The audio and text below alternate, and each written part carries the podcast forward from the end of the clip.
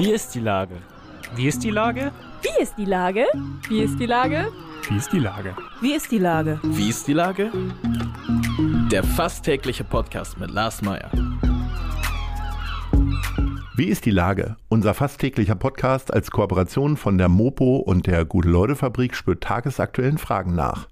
Seit 2020 kommen prominente Lenker und unbekannte Denker, also Barkeeper, Bäckerinnen oder Bürgermeister, knapp 15 Minuten zu Wort.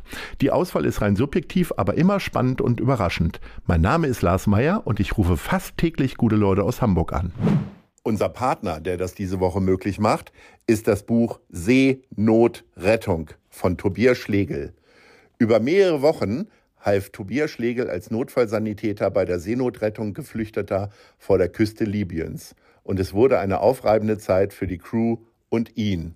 Einfühlsam berichtete er aus dem Schiffsalltag und zeigt die Menschen um ihn herum, auch die Geretteten, die durch die Hölle gegangen sind und nun an Bord eine Zeit voller Hoffnung erleben. Jetzt im Buchhandel. Das war Werbung. Herzlichen Dank. Heute befrage ich die Autorin des Buches Ist das verboten oder darf ich das? Adrienne Friedländer. Ahoi, Adrienne. Ahoi, guten Morgen.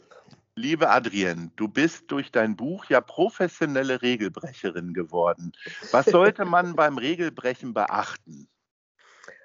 Oh, ähm, das ist jetzt das Pferd von hinten aufzäumen. Ich dachte, wir reden erstmal über Regeln. Aber ich glaube, ähm, wir sind alle groß geworden mit so einem Wust an Regeln, was man tut und was man nicht tut, was man sagt und nicht sagt, was sich gehört und nicht gehört. Und manchmal folgen wir solchen alten, verstaubten Geschichten auch, ohne ähm, drüber nachzudenken. Also was ich glaube, beim jeder Regel, dass man einmal auf sein Herz und seinen Bauch hört, ob das auch passt in der Situation. also die No-Gos, die äh, zum Beispiel, man spricht nicht über Geld oder man spricht nicht über Tod oder man spricht nicht über Krankheit. Ähm, das mag alles angehen, aber das gilt nicht für immer und jede Situation und, und für alles. Das meine ich damit. Denn manchmal ist es ganz wichtig, ähm, sich äh, auszutauschen oder, oder, oder nachzufragen oder ganz direkt auch zu fragen, weil man merkt, der andere Mensch braucht das vielleicht gerade. Weil am Ende, also ich habe irgendwie festgestellt, wir haben ja irgendwie alle die gleichen ähm, Lebensthemen. Ob jetzt irgendwie Kinder, äh, Job, äh, Sex, Tod, Partnerschaft, keine Ahnung. Also wir äh, sind alle so in, der, in der gleichen Themenblase, Lebensthemen. Und irgendwie empfinde ich es als ganz große Bereicherung, wenn man sich da wirklich ehrlich austauscht, statt immer so drumherum zu lavieren. Hat die Pandemie da vielleicht auch einiges verändert? Weil ich sage mal, das Thema Krankheit ist ja doch, gehört ja jetzt zu jedem Smalltalk dazu, weil jeder kennt jemanden, der äh, möglicherweise Corona hatte oder man war vielleicht auch selber betroffen.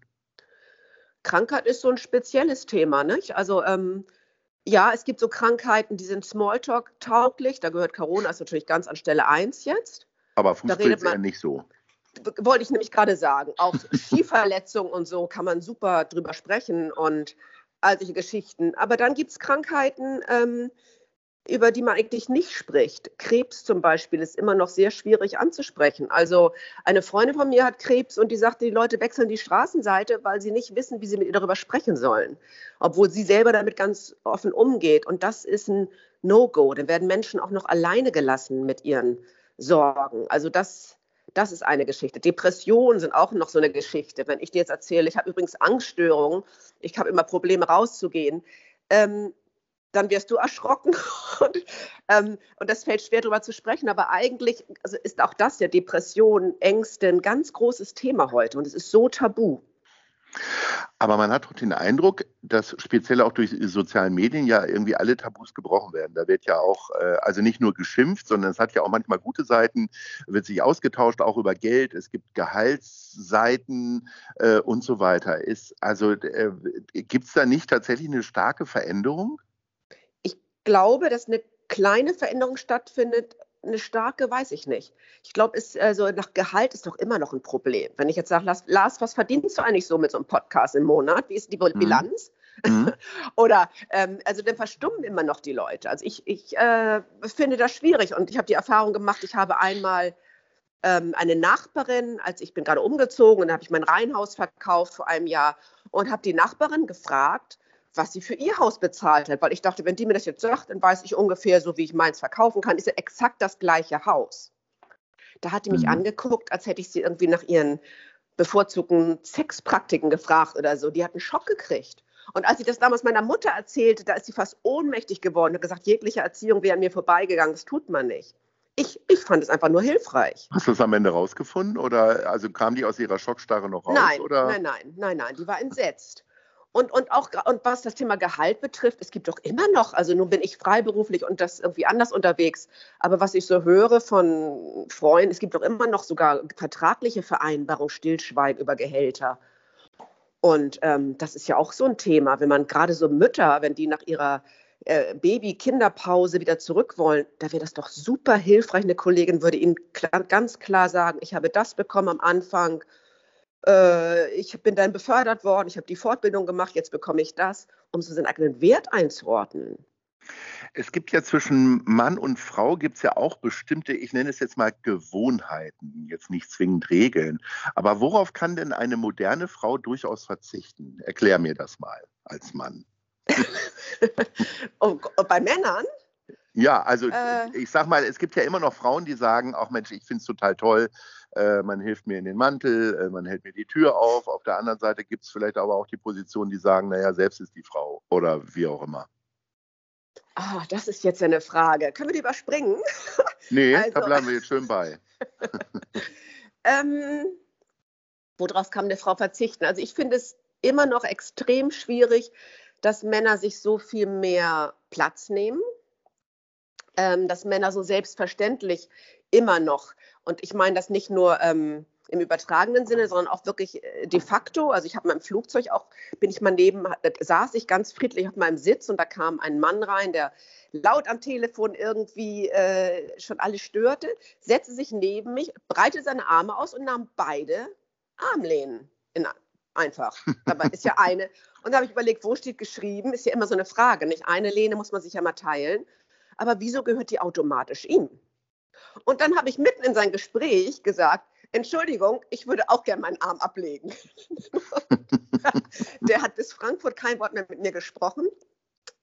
Und ähm, sowas passiert häufiger. Ich finde, dass es immer noch selbstverständlicher ist. Männer haben immer noch mehr Rechte, können. Äh, die Welt ist offener. Sie nehmen sich mehr Platz und die Welt ist offener für Männer. Ähm, und auf der anderen Seite ertappe ich mich aber auch, da denke ich immer auch ähm, an meine Freundin, da bin ich jetzt sehr ge gebürstet, ähm, auf das Thema auch, die Heike Klemm mit ihrer Teilzeitfeministin. Dann finde ich es natürlich auch toll, wenn ich lasse mir super gerne Blumen schenken. Ich lasse mich auch super gerne einladen beim Essen vom Mann. Ich lasse mir auch super gerne einen Mantel helfen. Ich freue mich auch, wenn er mir die Bilder aufhängt und sich unter mein Auto wirft. Und da habe ich überhaupt keine. Veranlassung. ja, manchmal, manche gehören auch während der Fahrt vielleicht unter. Aber, ähm, aber da fühle ich gar keine Veranlassung, dass ich jetzt sage, nein, das will ich alles selber machen. Es ist also ein ganz, ähm, äh, ganz schwieriges Thema, ja. Äh, ich sag mal, wenn man über gesellschaftliche Verhaltensregeln spricht, dann kommt ja ganz schnell das Wort Knigge. Äh, das ist ja durchaus ein Buch, was schon ein paar Jahre auf dem Buckel hat, sozusagen auf dem Buchrücken hat. Mhm.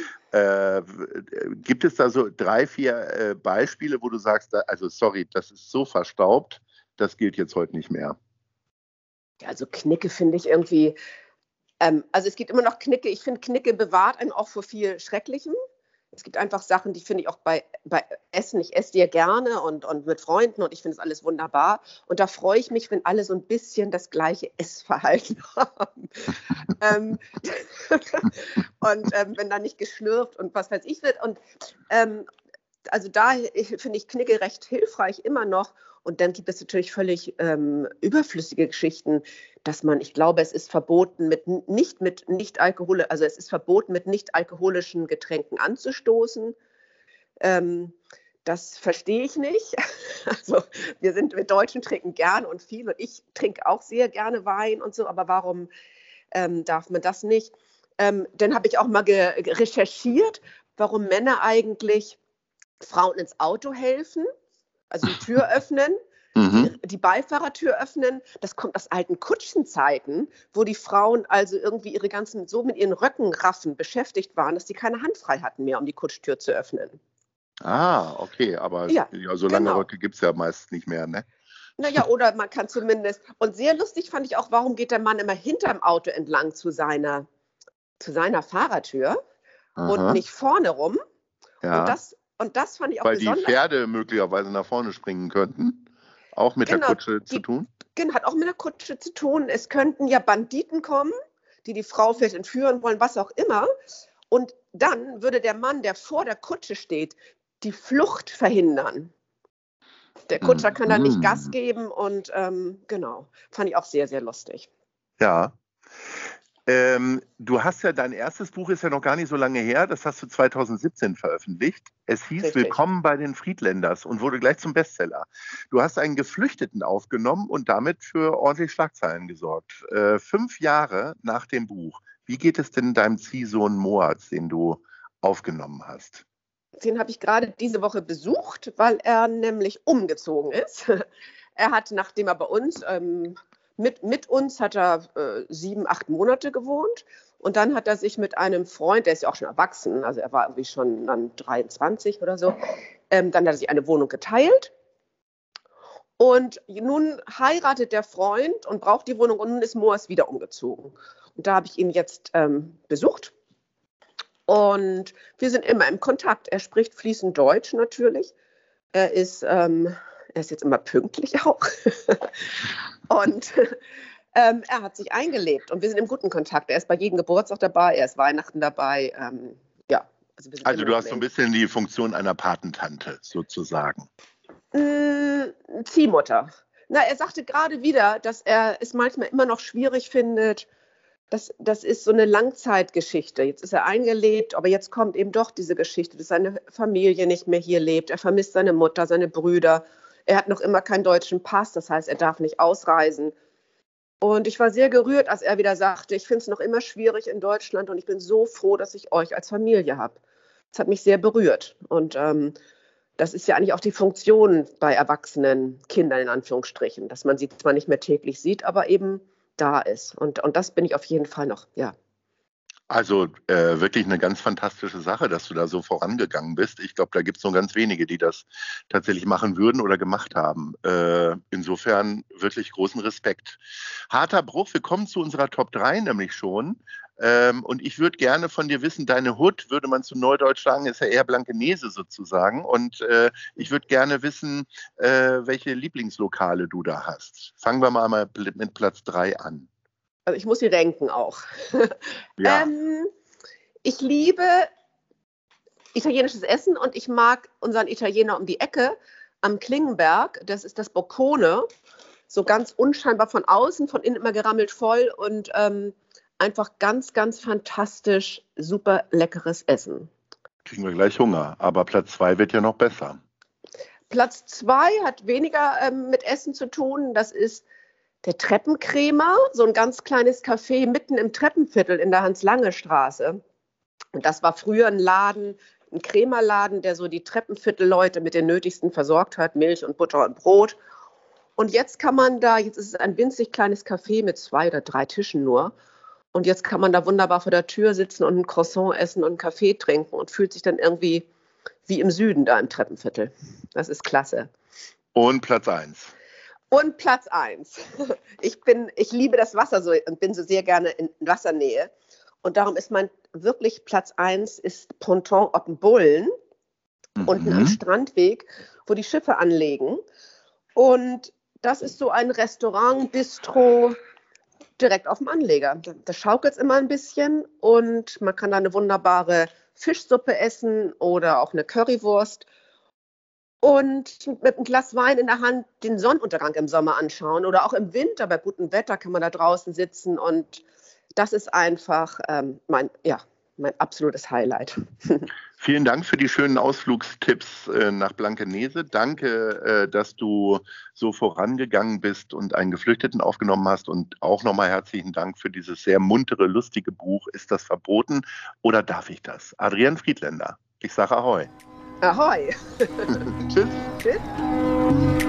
Eine Produktion der Gute-Leute-Fabrik in Kooperation mit der Hamburger Morgenpost.